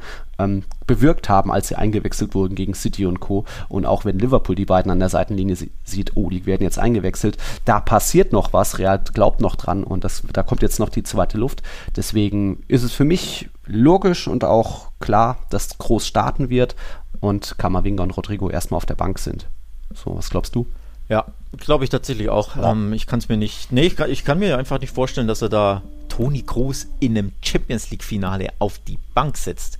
Das, das ja. kann ich einfach nicht sehen. Vor allem, du hast es ja auch angesprochen, Groß ist ja jetzt nicht als Joker, der das Spiel verändert und mit Energie belebt, bekannt, aber Kamavinga eben schon. Also diesen, mhm. diese Option von der Bank, dir neue Energie, dir neue Impulse zu geben, genau dafür stehen Valverde und Kamavinga. Und Angelotti, der Trainerfuchs, weiß das ja eh besser als jeder andere und als ich sowieso. Von daher glaube ich da auch schon dran, dass er die beiden so als Super Joker ähm, aufsparen will. Außer er sagt sich, er geht es einen Ticken defensiver an und lässt Rodrigo draußen und bringt stattdessen Valverde und spielt so ein Ja, Valverde wird starten, ja. Bist du sicher? Okay. Ja, ja. Weiß ich nicht. Kann, kann ja sein, dass er 4-3-3 oder eben 4-4-2 ist. Also Valverde auf rechts, aber der halt dann logischerweise defensiver als Rodrigo, der ja klassischer Rechtsaußenflügelstürmer ja, spielen er hat würde. Zuletzt schon im 4-3-3 vorne gespielt. Genau, also genau. Wobei es aber eher, ne, er ist ja logischerweise Mittelfeldspieler, sprich, der ja. gibt ja ein bisschen mehr defensive Stabilität. Ähm, das kann ich mir vorstellen, aber groß wird, wird beginnen, ja, da bin ich mir sicher. Ja. Was ist deine Prognose? Ich glaube schon, es wird schwierig, klar, es wird super spannend, auch ein cooles Spiel, weil Liverpool auch eine Top-Mannschaft ist, aber die gehen halt auch ein bisschen müde rein. Fabinho hatte gesagt, wir sind sehr müde und so weiter. Ich glaube schon, dass Real da mit der Erfahrung und dann vielleicht auch in der Verlängerung der zweiten Luft, weil sie jetzt zuletzt sich schonen konnten, nicht so eine lange Saison haben, dass sie das gewinnen werden. Also mein Tipp ist ein 3-1 für Real Madrid, wie eben schon what? im Finale 2018. What, what, ja. Muss ich ja tippen. Ja, aber 3-1, Junge. Ey. Das ist schon ja. sehr mutig. Als hätte ein 1-0 jetzt nicht ausgereicht oder ein 2-1. Nee, gleich, gleich 3-1. Der Liverpool wird ja auch treffen. Ja. Treffen werden beide. Irgendwann äh, muss ja einer aufmachen. Gegen dieses Liverpool drei Tore schießen, ja, viel, viel Glück dabei. Ja. Nee. ja, Van Dijk vielleicht verletzt jetzt Thiago auch, das tut schon echt Ja, ja, st stimmt. Thiago hat sich werden. gestern mhm. ähm, verletzt, musste ausgewechselt werden. Ja. Ähm, Van Dijk hat gestern nicht gespielt, soll aber womöglich gerade mhm. so rechtzeitig fit ja. werden, aber wenn, dann bist du fit, aber nicht Ne? Also ja, ja. einsatzfähig, aber nicht fit. So würde ich es wahrscheinlich ja, eher nennen. Wie Alaba. Ähm, so ein bisschen. Also das ist, das wären herbe äh, Schwächungen. Sala wurde gestern, glaube ich, eingewechselt. Also sprich nicht mal gestartet. Also mhm. der ist mhm. auch nicht bei 100%. Ja, er hat jetzt eine Woche, aber ne, der ist auch nicht top, top, top fit. Das sind schon drei herbe Schwächungen und deswegen, allein deswegen sage ich, Real Madrid hat wirklich, wirklich sehr, sehr große Chancen, die 14. europäische Krone sich aufzusetzen. Ähm, ich sehe irgendwie ein Duell auf Augenhöhe, um ehrlich zu sein. Ähm, hm, klar. Also, klar. ja, aber im Sinne von, das wird so super eng, ich sehe da kein 3-1, mhm. weder für die einen noch die anderen, sondern dann irgendwie ein vielleicht 2-1 ist oder es geht in die Verlängerung. Mhm. Also super eng. Ähm, es ist auch erst Montag heute, ne? Ich habe jetzt noch nicht so das Bauchgefühl, um zu sagen, Bauchgefühle kommen erst kurz vom Spiel, also am Tag vorher oder am Spieltag selber. Eine Woche vorher ist äh. zu früh für ein großes Finale da schon. Ich, deswegen will ich keine Prognose noch abgeben. Äh. Wie immer. Troika drückt sich wie immer gut. Es wird in Paris sein. Real Madrid kann in Paris Geschichte schreiben. Das ist gegen Liverpool 1981 hat das nicht geklappt. Da haben wir das Finale verloren. Aber 2000 gegen Valencia hat das geklappt. Und ja, dann vor den Augen von einem Spieler, der jetzt auch gesagt hat, so, ja, er drückt im Finale Real Madrid die Daumen. Darauf ist jetzt mittlerweile geschissen. Das können er sich sonst wohin stecken. Denn ich fühle mich betrogen. Der ganze Madridismo fühlt sich betrogen betrogen, verraten. Ein Jahr lang hält Kilian Mbappé Real Madrid hin und Real Madrid ist dann auch noch so blöd und gibt ihm diesen Freiraum und hat die Geduld und von wegen, ja, wir haben uns grob geeinigt im Sommer und äh, wir machen das dann schon im nächsten Jahr, ist alles gut, wir vertrauen dir, wir lassen dir die Zeit, wir stellen dir keine Ultimaten, keine Fristen. Im Nachhinein blöd von Real Madrid, weil, ja, vor zwei Wochen hätte er noch unterschrieben, irgendwas ist in der letzten Woche passiert. Aber ähm, ganz komische Kiste. Also die Entscheidung, die er getroffen hat, 50-50, irgendwo, irgendwo, für irgendwas muss er sich entscheiden. Muss man nicht verstehen, kann man, sollte man respektieren, aber der Stil, der nervt mich, der nervt den Madridismo, dass das so, ja, fünf Jahre lang läuft man dem hinterher, er wird bejubelt von den Madridistas in Bernabeu und so weiter und jetzt sagt er doch noch ab und verlängert auch noch um drei Jahre. Ja, aber ganz ehrlich, ja. da ist man ja selbst schuld, wenn man den, wenn man den Spieler ja. eines anderen Vereins vergöttert. Ja, da bist du doch selbst ist schuld, man. dass du sowas machst. Wie kann man denn dem ja. gegnerischen Spieler, der blind vor Liebe, zujubeln, wenn der gegen die eigene Mannschaft im eigenen Stadion, also im Bernabeu spielt und da die auch noch abschießt, im Sinne von, also PSG ja, ist ausgeschieden, aber er hat ja im Hin- und Rückspiel die Tore geschossen. Ja. ja. da jubel ich doch dem nicht zu. Ja, Leute, wenn er, sobald er unterschreibt, könnte er ihm für immer zujubeln, aber solange ja. Gegner ist, Spieler des Kontrahenten, jubel ich dem doch nicht zu. Ich kann ihn respektieren, ich kann, ne? Mhm. Das ist was anderes, aber zujubeln ist einfach, ey Leute, also da muss man, muss sich mhm. jeder Blanco, der das gemacht hat, einfach hinterfragen, was dabei ihm ein bisschen falsch läuft. Ich kann das verstehen, ja. dass man ne, sehr großen Respekt hat, Anerkennung, mhm. auch irgendwo, ja, ja zu, also dass man sich wünscht, dass er kommt, dass er der, der neue Superstar in Weiß sein soll, verstehe ich alles, alles berechtigt. Mhm. Aber solange er Gegner ist, solange er ein Trikot eines anderen Vereins trägt und gegen mich spielt, jubel ich ihm nicht zu. Da gibt es keinen Grund. Vor allem gibt es das recht keinen Grund, weil das ja nicht mal ein Jugendspieler ist. Ist ja nicht so, dass der wie, ja, weiß ich nicht wer, Kimi. In der, in der Jugend bei Real Madrid gewesen wäre und dann ist er halt gewechselt, so wie äh, Eric Garcia oder Piquet bei Barca, ne? Mhm. mit der Hoffnung auf Spielzeit woanders. Man kann sich nicht durchsetzen, aber man ist, was weiß ich, Katalane oder äh, Madrilene von Grund auf und dann kommt der verlorene Sohn, soll nach Hause zurückkommen. Da würde ich es halbwegs verstehen. Aber nichtsdestotrotz, mhm. ein Franzose, der mit Real eigentlich nichts zu tun hat, außer dass er Poster von Cristiano und Co. im, im äh, Schlafzimmer hatte, dem jubel ich doch nicht zu, solange er noch bei PSG spielt. Also da geht schon mal los. Da, ja. da ist, nochmal, da ist jeder Madrilene, jeder Madridista selbst schuld, der sich da so weit aus dem Fenster gelehnt hat. Auch du bist selbst schuld, dass du dich so weit mhm. aus dem mhm. Fenster lehnst mit, ja, er wird auf jeden Fall kommen und da bin ich mir sicher. Sowas mhm. kann sich ja. halt rächen für einen selbst emotional. Jetzt nicht, dass du ne, ja, da irgendwas mit am, am, Hut hättest, aber wenn man sich so sicher ist und so blind ja. vor Liebe, darum geht es ja, dass man dann verletzt ist, da ist man immer auch ein Stück selbst schuld, fürchte ich. Absolut. Und als Verein weiß ich nicht, wie sehr Real Madrid da selbst Schuld hat das ist schwer zu sagen, mhm. ob er, also ob Real, ob Perez da irgendwas falsch gemacht haben, hätte man ihn einen Vertrag unterschreiben lassen müssen oder gab es das vielleicht und er hat den gebrochen oder hat man so blind seinem Wort äh, geglaubt, so, mhm. ja, ja, ich werde kommen, ja, alles klar, gut und dann, ne, war man da ja, der Gelackmeierte oder ich weiß es nicht, da stecke ich nicht drin, da war ich zu nah, äh, nicht nah genug mhm. dran, aber unterm Strich so blind vor Liebe zu sein bei einem Spieler, der nicht aus Real Madrids Jugend kommt, der nicht mal Spanier ist, der nie eine Sekunde im Verein gespielt hat und dem dann zujubeln und dann wird dein Herz gebrochen. Da bist du irgendwo auch, fürchte ich, selbst schuld.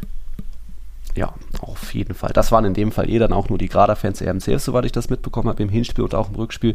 Aber egal, ja, wir haben uns da viele zu sehr aus dem Fenster gelehnt. Ich allen voran, ich bin ja dann auch noch der Verantwortliche, dass ich dann die Hoffnung bei die Träume bei den anderen, äh, bei unseren Zuhörern, Zuhörerinnen dann auch noch so groß gemacht hat. Also da auch großes Pardon dafür. Meine Infos waren so, aber ich habe einfach nicht berücksichtigt, dass irgendwie PSG doch noch irgendein Ass im Ärmel war. Ob das jetzt irgendwie Macht im Verein ist und du kannst den, den Trainer kicken oder ob irgendwie sein Bruder bedroht wurde, irgendwie bla bla. Wir werden es wahrscheinlich nicht erfahren. Jetzt Montagnachmittag gibt da noch eine Pressekonferenz. Ich, da wird jetzt auch nicht die ganz geilen Details äh, verraten bin ich sehr gespannt. Aber ja, was die Madridista so ein bisschen nervt, ist einfach das, das Menschliche dahinter. Also hat uns auch Robin geschrieben, das Ironische ist doch, dass man immer dachte, Mbappé sei der Vorzeigeprofi mit Respekt und dabei ist er der Spieler, der fast ein Jahr ein falsches Spiel spielte. Genau, und im, um im Endeffekt irgendwie real hinzuhalten und irgendwie bei PSG den Monster, Monster, Mega Monster Vertrag rauszuholen, das ist einfach irgendwo, man dachte irgendwie, dem geht es um andere Werte, um irgendwie Historie, will Weltfußballer werden zu einem großen Verein, aber im Endeffekt ist er auch nur einer wie vielen, die einfach ja, das Maximale für sich rausholen wollen. Und das hat er da jetzt gezeigt. Ja, aber Thema falsches Spiel würde ja voraussetzen, dass er schon vor einem Jahr wusste, dass er nicht kommt und den Verein hinhält. Und das würde ich dann schon negieren, das glaube ich nicht, sondern er wollte ursprünglich kommen, letztes Jahr, durfte nicht. Ja. Und in einem Jahr vergeht halt so viel Zeit, dass sich Meinungen, Wünsche, Träume ändern können, dass sich Situationen ändern, dass du, aber dass du auch. Doch nicht dein Kindheitstraum. Ja, aber das muss, muss er ja selbst sagen, ob das immer noch sein Kindheitstraum ja. ist oder ein, ja, wäre schon cool, wenn, aber wenn auch später dann mhm. halt, so, kann ja auch sein. Also Kindheitstraum klingt ja auch wieder so, so, so hochtrabend. Das, das sind ja trotzdem Profifußballer. Am Ende des Tages ist es mhm. ein Vereinswechsel. ähm, von Verein A zu Verein B. Ähm, und man sollte nicht vergessen, dass PSG ja mehr oder weniger sein Kindheitsverein ist, weil er aus der Gegend von PSG äh, äh, Paris ja, kommt. Und das ist ja die Verwurzelung mit P Paris ist ja wesentlich größer. Und ich habe das Gefühl, Madrilen, Madridistas projizieren eine Verwurzelung zu Real Madrid, die so nicht da ist, sondern das sind Poster in seinem Zimmer. Das ist schön und gut, dass er natürlich als Kind mal träumte. Ich habe als Kind auch davon geträumt, was weiß ich, was zu machen. Ja, und dann irgendwann, das Leben ist halt dann anders und irgendwann ändern sich auch Prioritäten und Wünsche. Ne? Das sollte man auch nicht vergessen. Man sollte auch respektieren. Nochmal, der kommt aus Paris. PSG ist schon viel eher sein Verein. Klar, deswegen war auch der Wechsel 2017 nachvollziehbar von Monaco nach Paris, dort weiterreifen zum Weltstar. Aber er muss doch auch so reif, so intelligent sein, einzusehen, dass jetzt der Zug Real Madrid auch abgefahren ist. Also auch wenn dann 25 der Vertrag ausläuft, ist er immer noch, keine Ahnung, 26, 27 Jahre alt. Nein, du hast es dir jetzt verkackt einfach bei Gut, Real Madrid. Aber, also. aber nochmal, das Thema war ja, äh, er hat ja. uns verarscht, hingehalten, äh, ja. falsches Spiel gespielt. Nee, das würde ja bedeuten, dass er von Anfang an nicht kommen wollte. Er wollte kommen, er durfte ja. nicht weg und innerhalb eines Jahres passieren halt einfach Dinge.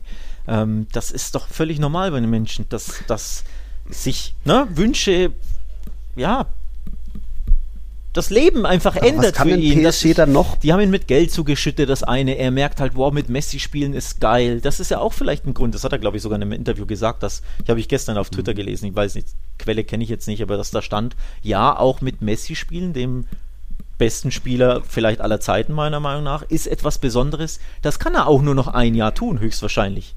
Ne? Messis Vertrag läuft ja in, jetzt in, in einem Jahr aus. Auch das könnte eine Rolle spielen, dass er sagt, ich will nochmal oder weiterhin mit Neymar und Messi zusammenspielen, weil das für mich so ein krasses, also wir sind so ein Trio, das kann ich auch nicht mehr ewig machen. Beide sind ja schon 30 plus. Auch das kann ein Grund spielen. Ein Grund kann spielen, dass er dann doch nicht von seiner Familie, von seinen Freunden, vielleicht von seiner Freundin, keine Ahnung, sich oder wegziehen wollte oder dass er sein Umfeld einfach verlassen will, dass seine Freundin vielleicht gesagt hat, weiß nicht, ob er eine hat, aber jetzt mal nur spekulativ, wir sind ja alle Menschen, sowas spielt ja eine Rolle für familiäre Situation, dass er sagt, mhm. ja, ein anderes Land ziehen kommt mir dann doch zu früh. Er ist ja, wie alt ist er? 23, glaube ich. Also ja, er ist ja noch sehr, sehr jung. Die meisten wechseln eher später in der Karriere. Nicht so jung. Auch das kann eine Rolle spielen. Natürlich spielt eine Rolle, dass er absolut mit Geld zugeschüttet wurde und nicht nur das, sondern dass er auch Macht hat. Auch das macht natürlich etwas mit einem Spieler, dass du merkst, ich bin da der absolute Nummer 1 Superstar, der Sonnenkönig, das mehr als ein, der ist ja mehr als ein Spieler bei PSG jetzt. Der ja. kann wahrscheinlich sogar darüber entscheiden, wer, wer Trainer und Sportdirektor wird. Also auch diese Macht, auch das ist ein Puzzlestück, das spielt einfach irgendwo eine Rolle. Das familiäre spielt eine Rolle, das ja, seine Mitspieler, wie wohl du dich in einem Verein fühlst, dass er einfach sagt, ja doch, mir gefällt es da so gut, ich will jetzt noch nicht wechseln. Er kann ja irgendwann mal wechseln. Das sind alles so Gründe, das ist auch persönlich. Das muss man auch einfach respektieren bei jedem Menschen. Und deswegen würde ich nicht sagen, er hat uns verarscht, ja. oder, sondern Dinge ändern sich halt über den Kurs einer Saison, eines Jahres mal. Das ja, ist halt schwer zu Entscheidung schlucken. respektieren, ja, aber ist, es ist schwer zu schlucken. Ich verstehe es auch, dass man sagt, ja. wir haben jetzt gewartet, gewartet, gewartet, alles für dich getan und du lässt uns du zögerst und zauderst und lässt uns warten ja. und dann entscheidest dich gegen uns. Ich kann verstehen, dass man da verletzt ist, dass es bitter ist.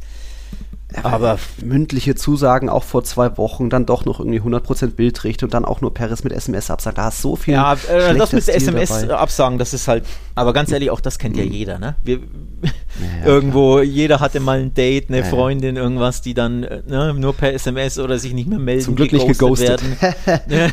so, also auch das äh, menschlich, leider ja auch menschlich, ne? Dass jemand nicht mhm. die Schuspe hat, nicht den Mut hat, jemand anderen abzusagen und der ist dann natürlich erst recht doppelt gekränkt, nicht nur weil er mhm. ne, verarscht wurde im Sinne, sondern auch weil der Stil schlecht ist. Aber auch das ist einfach, gehört ja zum Leben dazu. Also, leider gehört es dazu, mhm. ne? Nicht, nicht, dass ich das jetzt gut heiße. Ja, ja also es ist eine, eine, blöde Sache, aber wenn man sich in die, ja. man, man muss ja versuchen, sich in die Situation des Spielers zu versetzen.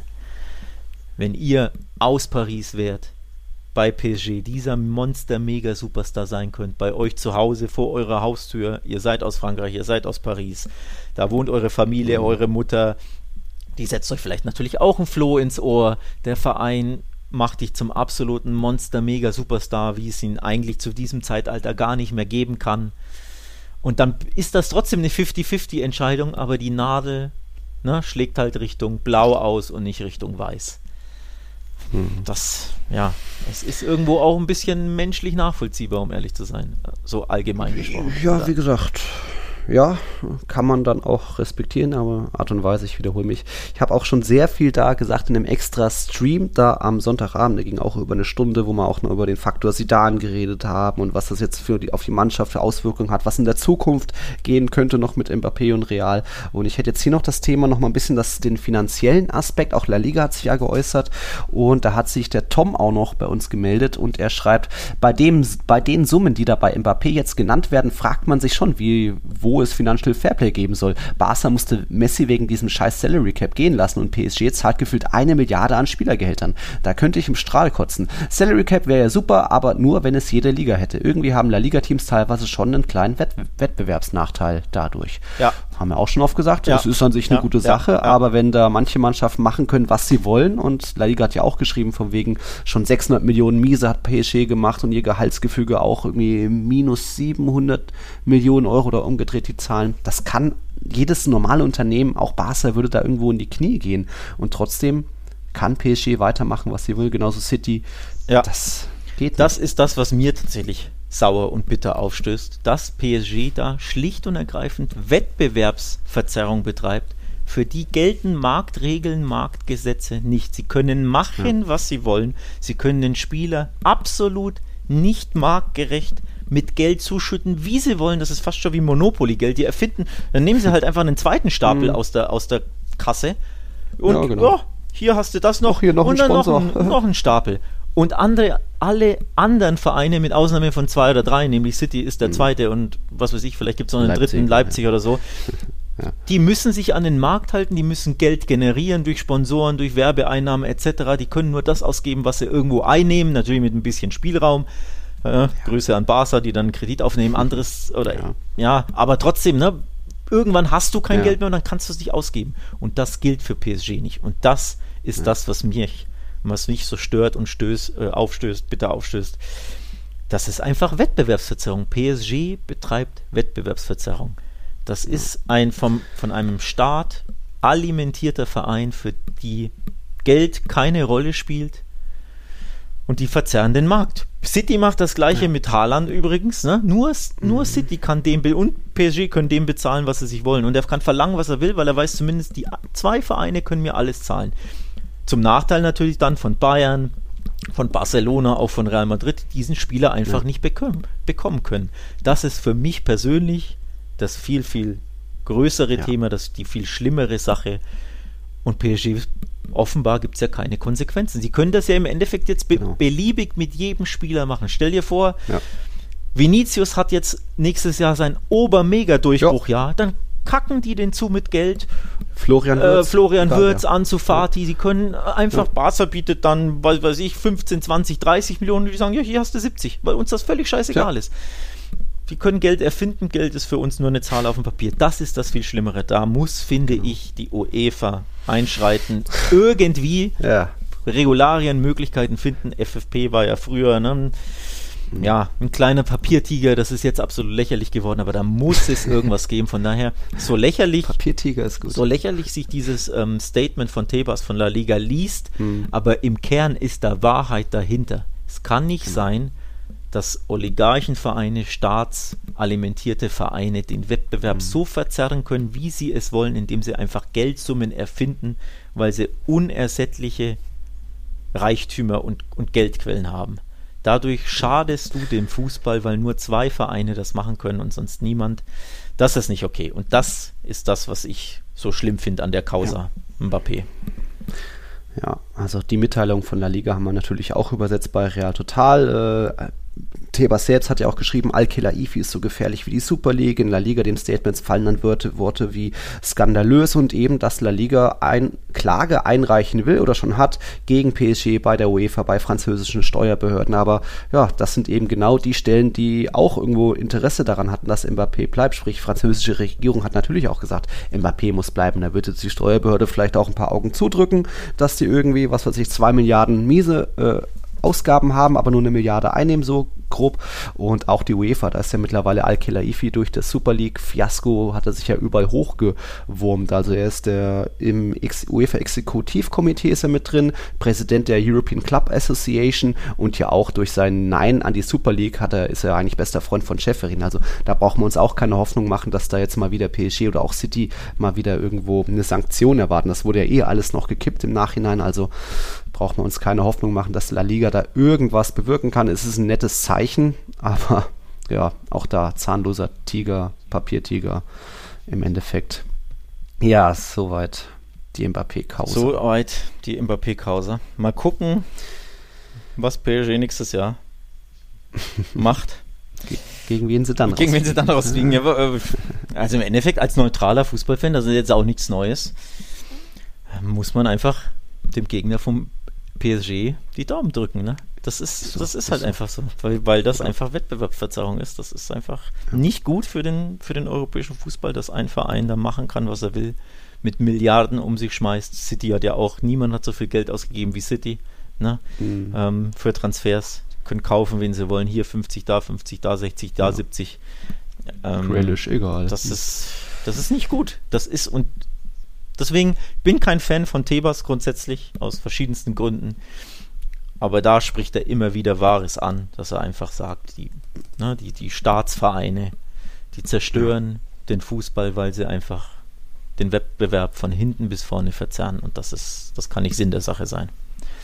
Deswegen umso schöner, um den Bogen zu spannen zu unserem Einstieg, umso schöner, dass jetzt Traditionsvereine wie Rangers und Frankfurt, Eintracht Frankfurt im Finale standen mhm. und dass die Eintracht da den Pokal gewonnen hat. Oder ja. fast Fairy Tale in, in Deutschland DFB-Pokal Finale, dass Freiburg fast. da ins Finale mhm. kommt. Das sind, so sollte es sein, so sollte der Fußball sein, dass Vereine, mhm. die fair, die gut, die sauber arbeiten, die sich das erarbeiten, Erfolg, da tolle, Jedes tolle Leistungen. Müssen auch. Äh, Betis, Copa del Rey-Sieger ja. in der Saison. Da ziehe ich meinen Hut vor und da bin ich dann auch als neutraler Fußballfan in dem Fall, wünsche ich diesen Vereinen Erfolg und freue mich, wenn sie diesen Erfolg haben. Ja, und genau. das Gegenteil ist halt dann bei den Staatsvereinen der Fall. Genau, genau. So, von einem harten, traurigen Thema. Wie gesagt, ich kann euch den Stream nochmal empfehlen. Da gab es noch viele weitere Themen von mir. Kommen wir jetzt noch zu was Positiven, einem schönen, runden Abschluss der Saison, also zumindest unserer Tiki-Taka-Tippspiel-Saison. Denn es ist tatsächlich noch passiert. Am letzten Spieltag gab es doch noch einen Führungswechsel. Schade, schade an Benjamin, der 87er, musste die Führung doch noch abgeben an unseren Kumpel Mixel. Der war in der ganzen Saison nur einmal auf Platz 1 und das jetzt am allerletzten Spieltag ich kann das, das nicht fassen. Vor allem, also ich muss ja anfangen mit wirklich Congratulations, Glückwünsche, ja, Gratulation Respekt. an den Mixel. Aber Alter, wie unverdient kann doch so, kann denn so ein Sieg sein? das gibt's ja nicht. Ähm, Nach der Hinrunde also, ich, Platz ich, 17. Ich, ich, will, ich will um Gottes Willen nicht wie ein schlechter Verlierer. Also ich war ja nicht im nö, Titel, nö, nö. ich bin ja dann am Ende nur Achter geworden. Aber ja. Alter, wie unverdient kann denn ein Sieg sein? Man redet, und dann sind wir wieder beim Thema. Ja, wenn du am Ende der Saison auf Platz 1 stehst, dann ja. hast du es verdient. Naja, aber wenn du nur einmal an 38 Spieltagen Erster bist und das just am letzten. Spieltag, dann hast du es vielleicht auch nicht ganz so verdient wie der 87er, der sich boah, weiß ich nicht, wie fühlen muss. Wie Schalke 04 damals gegen die Bayern, ne? Mm. Sieger der Herzen. Ja, es gab schon, es gab schon viele Führungswechsel. In der Hinrunde war noch Karim Saar irgendwie der Erste, der ist mittlerweile jetzt zwölf. Da auch äh, Paul oder Paul Screamus hat man ja lange gesagt, so, boah, was macht der denn als BVB-Fan da oben? Jetzt der 87er, die letzten zwei, drei Wochen immer oben gewesen, aber irgendwie, wie gesagt, von der Hinrunde Platz 17 nach und nach da hoch die, die Pünktchen gesammelt wie das Eichhörnchen. Increíble. Und ich hatte schon mir gedacht, nach den ersten beiden Spielen, also es war ja äh, der Rückstand zwischen den beiden vor dem Spieltag waren nur sechs Punkte aber dann waren irgendwie die ersten beiden Spiele Real gegen Betis 0-0 und äh, Rayo gegen Levante, die hat da beide die Tendenz richtig gehabt, ansonsten keiner. Schon mir gedacht, oh, da geht noch was. Und dann auf einmal geht Atletico in Führung, er hat auch auf Atletico sich getippt und auf einmal ist er auf der Eins und ich habe ihm irgendwie 20 Nachrichten geschickt. Ah, das, das, wird echt was verrückt, verrückt, verrückt. Also ich, man kann ja, ja hier ein bisschen ähm, äh, so Statistiken nachschauen bei Kicktip. Und der oh. 87er war tatsächlich von Spieltag 30 mit zwei Ausnahmen nicht erster, nämlich am 32. Da war er zweiter und jetzt am 38. zweiter. Ach, das siehst nur du als Admin, Weiß ich gar nicht. Ähm, ja, bin, bin, Egal. Bei, bei Gesamtübersicht bin ich drauf und dann Platzierung. Ich weiß nicht, ob es. Ah. Also auf jeden Ach, Fall, er war fast ja. seit dem 11. Spieltag, seit dem 11. Spieltag durchgängig, der, der 87er oder 78er, ich weiß nicht, wie er sich ausspricht, ja. seit dem 11. Spieltag durchgängig in den Top 7. Durchgängig. Ähm, Besser oder konstanter war übrigens nur Paul Scrimes. Der ja. war auch durchgängig oh. ähm, in den, warte mal, seit dem, pass auf, 23. 20. Spieltag durchgängig in den Top 5. Top 3. Top, Top 5. Ah, fünf da, ja, mal okay, war Fünfter, mal Vierter, Sechster, ja. zweimal. Also hm. das ist konstant. Deswegen, da bin ich dann schon beim Thema Mixel. Nimm's mir nicht übel, aber ein bisschen glücklich war schon der Sieg. Ich ziehe meinen Hut vor jedem, der, also grandiose Leistung. Ja. Ne? Nochmal Glückwünsche ja. dahin, aber es war schon ein bisschen ähm, Huesca-mäßig in der Segunda Division. Ich glaube, vor zwei oder drei Jahren waren die auch nur einmal Erster, just am letzten Spieltag. Daran, daran musste ich jetzt denken, als ich das gesehen habe. Mhm. Ähm, ja, schon. Aber es war spannend. Also, coole, coole Sache. Sache. Grundsätzlich ja. war sehr, äh, mega spannend. Die Bonuspunkte übrigens als Info für alle, mhm. die mitgenommen, äh, mitgemacht haben. Die habe ich ausgewertet. Also, sie sind schon drin. Es ist wirklich die Endtabelle. Bonuspunkte wurden schon ja. mit reingenommen. Ähm, ihr konntet ja alle die vier Champions League Teilnehmer tippen, mhm. den äh, drei Absteiger, Torschützenkönig, genau Torschützenkönig. Benzema und ich musste das händisch ähm, eingeben. Mhm. Deswegen Bonuspunkte sind schon mit eingeflossen. Ähm, da war Mixel übrigens auch und auch da muss man den Hut verziehen. Ich glaube, der zweitbeste bei den Bonusfragen. Ja, 28 ja. Punkte. Karim nur Karim, 32, Florian 200 und Karim Genau, nur, nur Karim, Karim, war besser. Also Konstanz, einfach, er war konstant am Ende, aber es war eine Punktlandung bleibt da Geschmäckle. Aber trotzdem wird es natürlich noch eine, eine, kleine Siegerehrung, noch einen Preis geben. Vielleicht überlegen wir uns auch was für einen zweiten und dritten. Also für Benjamin dann noch den 87er. Und Fipsi ist ja auch unser Kumpel, der auch Dritter. Könnte man jetzt sagen, hier haben wir die irgendwie hochge hochgecheatet, Max und Philipp. Nee, das haben die irgendwie selbst hinbekommen. Und umso, ich schäme mich ja umso mehr. Ich bin 14. mit meinen 500 Pünktchen. Du hast immerhin noch auf Platz 8 geschafft. Ja, wobei, aber äh, Hut immerhin auf Platz 8 geschafft. Ich habe ja gebottelt. Ich habe zwei Punkte am letzten ja. Spieltag. Das ist ja Dünne. mein schlechtester Spieltag von allen, war der Spieltag jetzt der letzte. ähm, das ist bitter. Also mein, mein Ziel war am Ende Top 5 europäisch hm. spielen. Hm. Das habe ich leider nicht geschafft. Ähm, zu viele Unentschieden, Ach, zu viele Unentschieden getippt. Ähm, unterm. Strich. Wobei, ja, bei vielen Tipps mache mir, kann ich mir jetzt nicht groß den, den Vorwurf machen. Ist halt manchmal so. La Liga ist halt manchmal schwer zu tippen. Ich hatte immerhin alle drei Absteiger-Duelle, äh, Parallelspiele richtig und äh, da immerhin. Mein Ziel war eh vor dir zu landen. Das habe ich, das ja. habe ich bei Kicktip geschafft. Das habe ich in der anderen, ja. also bei unseren vereinfachten Tipps die, die mhm. du immer auf Grafiken genau. stellst. Da habe ich auch gewonnen. Das war mein Ziel. Also vor dir landen war mein Ziel. Top 10 ist ja trotzdem nicht schlecht. Von ja, 50 plus Leuten, die da mitgemacht haben, oder ich glaube 48 haben regelmäßig mitgemacht. Viele haben ja hinten raus dann nicht mehr getippt. Ist das ja trotzdem nicht schlecht. Also so, so unzufrieden bin ich mit meiner Leistung nicht. Es ist halt bitter, dass ich hinter Mixel lande. Weil ich glaube, ähm, ich trete ihm nicht zu nahe, wenn ich sage, so genau verfolgt er, glaube ich, La Liga gar nicht, oder? Man, der kann bestimmt die Spiele, die er in La Liga gesehen hat, an, an zwei Ja, ich glaube nämlich auch. Klassiko hier. Ich glaube nämlich auch. Deswegen, das macht es ein bisschen bitterer aus unserer Sicht hinter ja, ihm zu landen. beeindruckend. Aber auch beeindruckend. Mhm. Er hat mir, hat mir nur heute Morgen geschrieben, vom wegen, äh, es wurde, ich wurde ja durch euch aber auch immer bestens informiert, von dem her daher hat er die Tipps immer so richtig gesetzt und äh, ja, okay, gut. Ähm, ja, und bei eben unseren Tiki-Taka-Tipps, da hast du mit 184 zu 177 gewonnen. Vergangene Saison warst du mit 177 zu 160 der Sieger und ich hatte damals noch geschrieben, so, ah, nächstes Jahr hole ich dich ein, also immerhin deine Punktanzahl, die 177 habe ich geholt.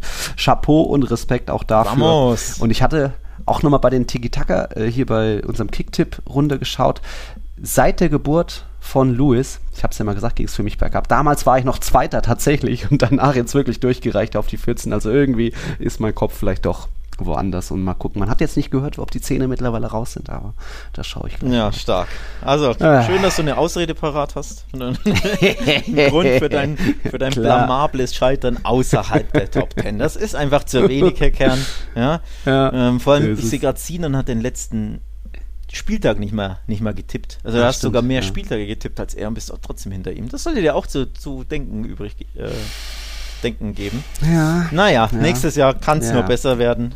Wobei. Ja, freue ich mich jetzt schon ja, drauf. Ich, auch ich glaube, da kommen dann auch noch ein paar Leute mehr dazu. Man sieht ja, dass wir das auch aktiv machen, immer ja. ansprechen, nee, die Grafiken, war cool. eine, dass da die Leute erwähnt wer werden. Wer auch immer die Idee hatte, coole Idee.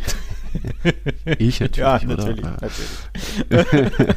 nee, war, war eine coole Sache. Und du hast gesagt, du willst jetzt hier ich sträube mich ein bisschen dadurch, dass der Mixel gewonnen hat, aber du willst einen Preis übergeben, ne? Ja, doch, äh, muss ich schon. Ich würde ihm ein Bier ausgeben schon. und ja, nimm, ah. nimm.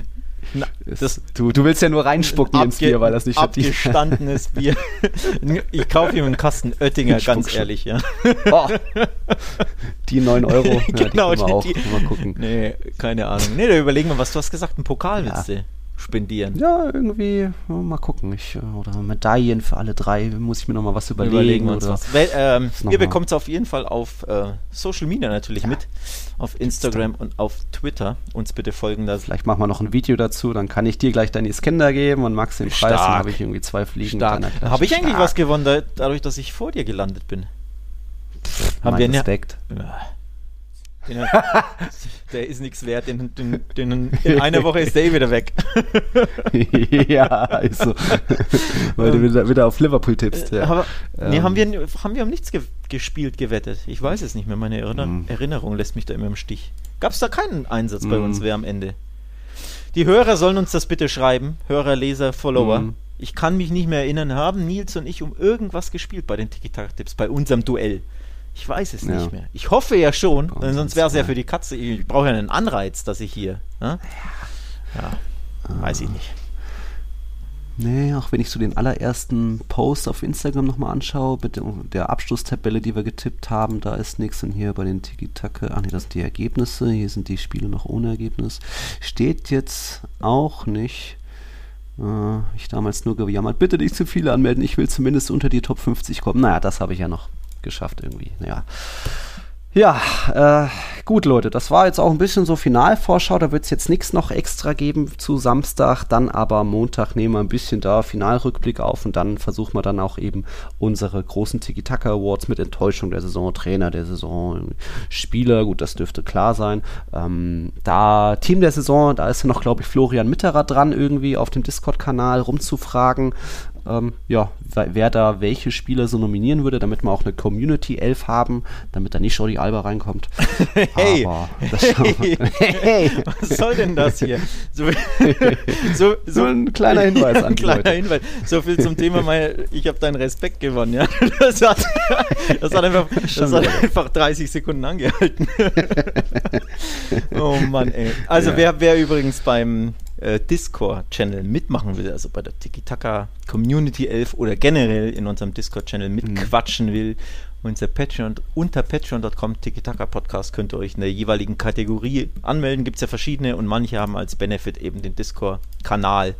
Ähm, guckt da mal rein, werdet mhm. gern Supporter, sofern ihr Bock darauf habt. Und auch nächstes Jahr, ähm, nur Supporter können ja bei Tippitaka mit ja. tippen. Das nochmal als Hinweis. Ist natürlich noch ewig Zeit bis hier August oder wann es mhm. losgeht, aber ich will es nur abschließend erwähnen. Nächstes Jahr gibt es natürlich wieder ein Tippspiel und alle Supporter, alle Patreons können da mitmachen. Also wenn ja. ihr Bock habt nächstes Jahr euch äh, zu duellieren, gerne supporten mhm. auf patreon.com slash Podcast.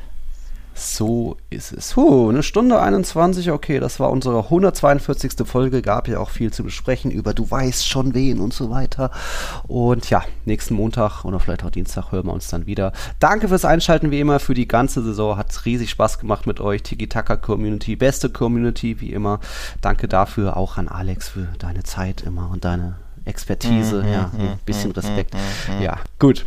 Also Leute, schönes, schöne Woche, geiles Finale. Allen Madridistas viel Woche. Spaß beim Finale. Erfolg, na, weiß ich noch nicht. Ja. Aber zumindest viel Spaß. Also wird nochmal ein Saison-Highlight. Äh, ja. Das können wir ja schon mal sagen. Fühlt sich jetzt natürlich nicht so geil an durch den Mbappé-Tiefschlag für den Madridismo, aber in das vier, kommt. fünf Tagen sieht die Welt anders aus. Ähm, genau. Von daher wird das ein geiles Finale. Ich, ich sag's dir ganz ehrlich, in drei, vier Tagen könnte mein Bauchgefühl Richtung weißes Lager ausschlagen. Mhm. Äh, mal gucken. Ich sage jetzt nicht, das wird so kommen oder die werden gewinnen. Das traue ich mich gar nicht auszusprechen. Dann kriege ich mhm. Ärger mit äh, den Barca-Fans. Aber es wird auf jeden Fall ein pickepacke, spannendes, tolles Endspiel, auf das wir uns freuen. Und danach, mhm. Montag oder Dienstag, hören wir uns wieder, besprechen das und alles weitere ebenso. In dem Sinne. SOS. Hala Madrid a todos. Hasta la próxima. Ciao, ciao. ciao, ciao.